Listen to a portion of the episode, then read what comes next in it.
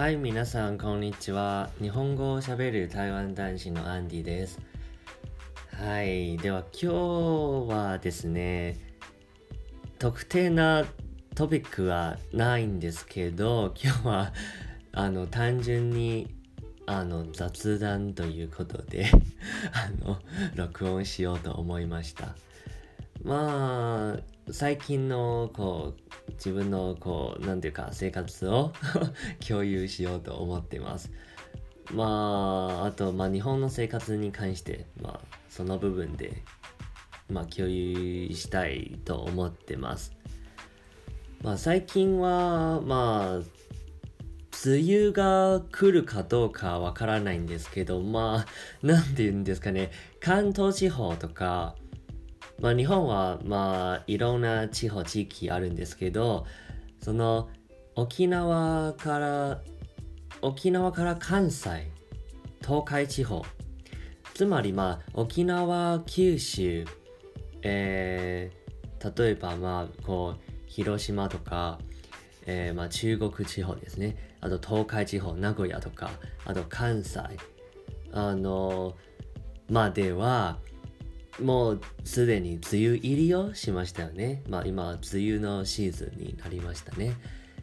ただ、関東地方からは、関東地方から東北地方までは、えー、っとですね、まだ梅雨入りしてないみたいですね。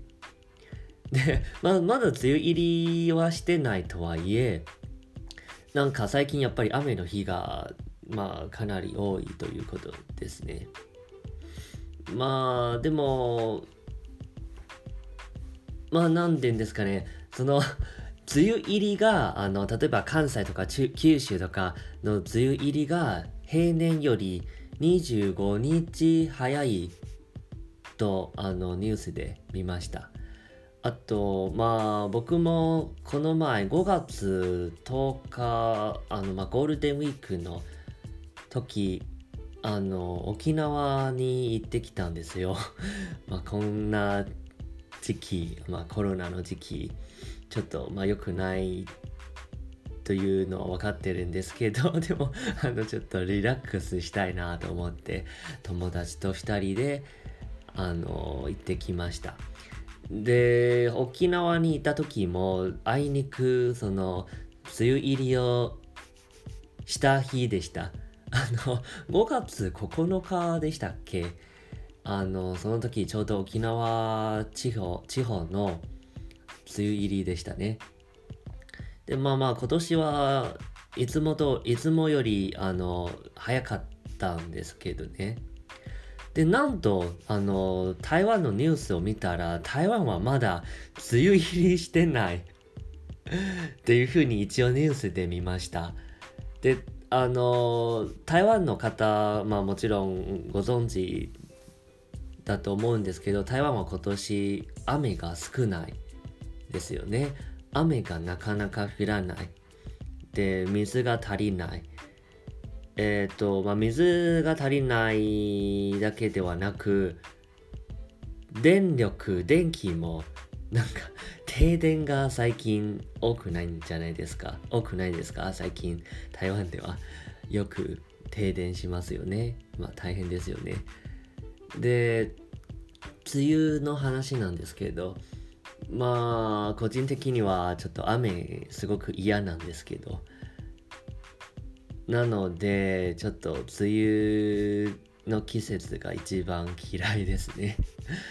でもまあ日本日本のこう天気はまあまあ快適全体的にはあの快適で過ごしやすいとは思います。あの日本の天気があの良くない快適ではないと思っている日本の方がいればあのぜひ台湾に行ってみてください。あの この前あの台湾には今ちょっと戻れないんですけどこの前沖縄に行った時もうまさにその天気はあの台湾と同じでした。あの空気がジメジメしていて湿気がとにかく高いんですよね。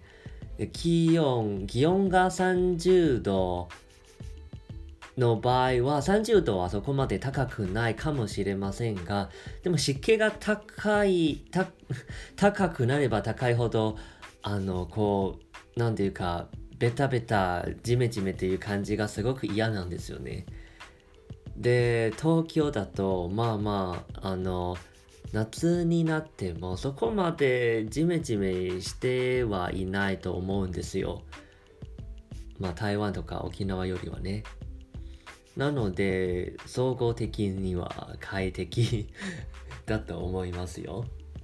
で、あの、こう、本州、まあ日本本州だと、まあ九州から北海道までとか、あの、こう、四季がはっきりしているから、あの、春、春は桜が咲く、夏は海へ行く、秋はもみじを見に行く、えー、冬はスキー、に行くみたいなこう四季がはっきりしているからあの四季季節ごとにそれぞれあのやることがあるあのそれぞれ楽しめることがありますよねで台湾とかはまあ 春には桜が咲くかもしれませんがそれはあの山まで行かないと桜は基本的には見れないんですよね。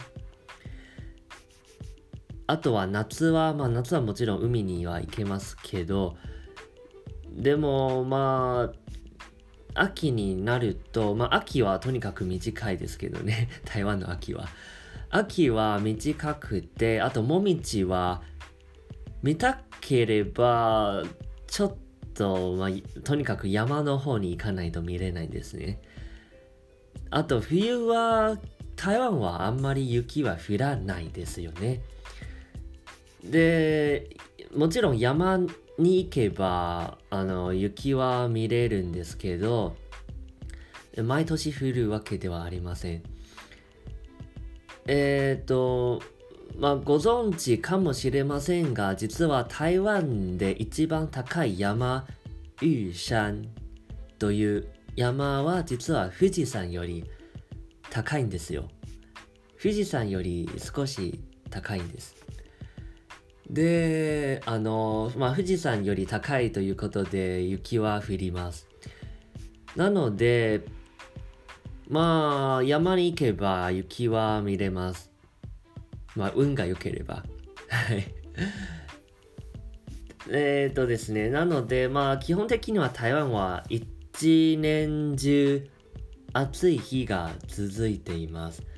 秋とか春とかは、そういうのは正直、あんまり感じません。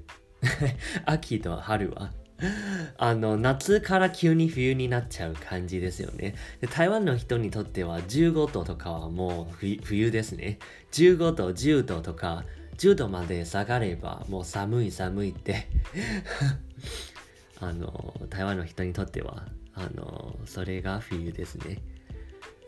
で、まあ、天気の話でしたけどであとは何ですかね仕事の話になっちゃうんですけど仕事はまあ相変わらずですね仕事が少ないですね。で今月は今月の出勤は多分6回くらいでしたね。来月も相変わらず6回ですね。6月の出勤も6回、あの、というふうに、あの、シフトが出てます。なので、あの、暇な時間がすごく多いです。で、暇な時間は、まあ、日本語を教えたり、まあ、中国語も教えたりします。えっ、ー、と、まあ、最近、なんて言うんですかね、最近、こう、いろんなサイトを登録してえっ、ー、とまあつまり日本語を教える時いろんなサイトを使って教えることができます。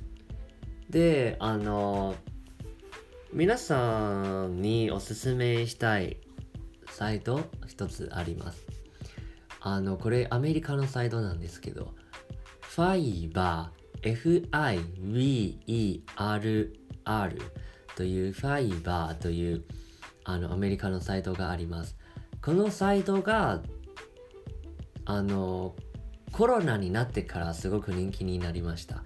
なぜかっていうと、このファイバーというサイトで基本的にはフリーランサーたちがこのサイトで仕事を探す感じですね。たった5ドルで、あの、なんていうか、たった5ドルで仕事を依頼することができます。で、逆に言えば、僕が、あの、僕が自分、なんていうか、自分のスキル、自分の経験、自分のあのできることを提供します。で、その代わりにお金がもらえますね。で、例えばこれすごく面白いところが、あの、必ずしも何かの能力じゃなくてもいいです。自分の経験を販売する、それだけでもいいです。なので、あの、この前検索してた時、あの、結構面白い案件を見ました。あの、例えば、えー、台湾について台湾に関することをすべて教えます。日本に関することをすべて教えます。で、その代わりに5ドルとか10ドル、まあ、もらえる案件があります。それがすごく面白いですね。なので、必ずしも何かの能力、例えば英語を教える、日本語を教える、そういう能力じゃなくても、自分の経験を共有することで、お金がもらえます。それがすごく面白いですね。あの、まあ、もちろん日本国内でもそういうサイトはあると思いますけど、例えば、あの、ラン、ランサーズという、ランサーズという日本のサイトがあります。えっ、ー、と、そのようなフリーランサーたちが集まるあのサイトですね。で、あの、こういうサイトを通して、自分があのアメリカ人に日本語を教えています。あの、なんて言うんですかね、すごくチャレンジなんですけど、母国語としては英語も日本語も僕の母国語ではありません。でも英語で日本語を教えるというのはなかなかあのチャレンジングなことですよね。あの、英語で日本語を教える。アメリカ人の生徒さんに日本語を教える。